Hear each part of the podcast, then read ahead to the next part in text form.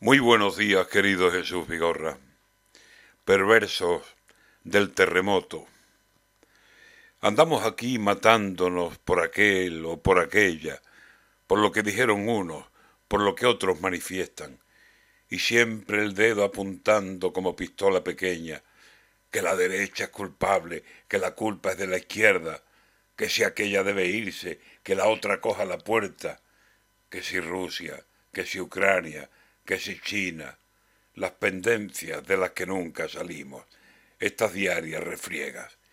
Y de pronto, sin aviso, sin que nadie lo intuyera, sin misiles ni aviones, sin bombas y sin tanquetas, uniforme de temblor, silenciosa arma secreta, aprovechando una falla de las que tiene la tierra, un roto mal hilvanado de madre naturaleza, un terremoto rugió, abrió a su antojo una grieta, y allá, entre Siria y Turquía, fue el infierno, y aún colea. Cerca de cuatro mil muertos en ataque por sorpresa, más de trece mil heridos y miles, miles de penas.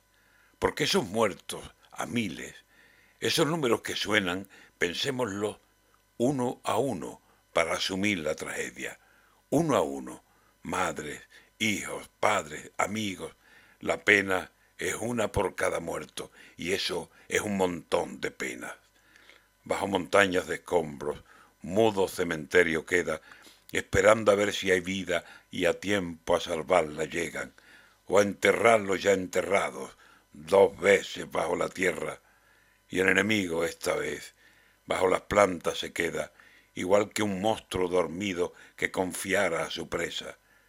Y estamos aquí matándonos, desatándonos la lengua, peleando por dinero, por poder, cargo, influencias.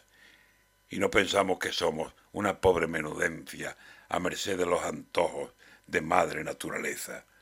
Esos que tanto ambicionan, los que creen con más fuerza, que vean lo poco que son, contemplando esta tragedia.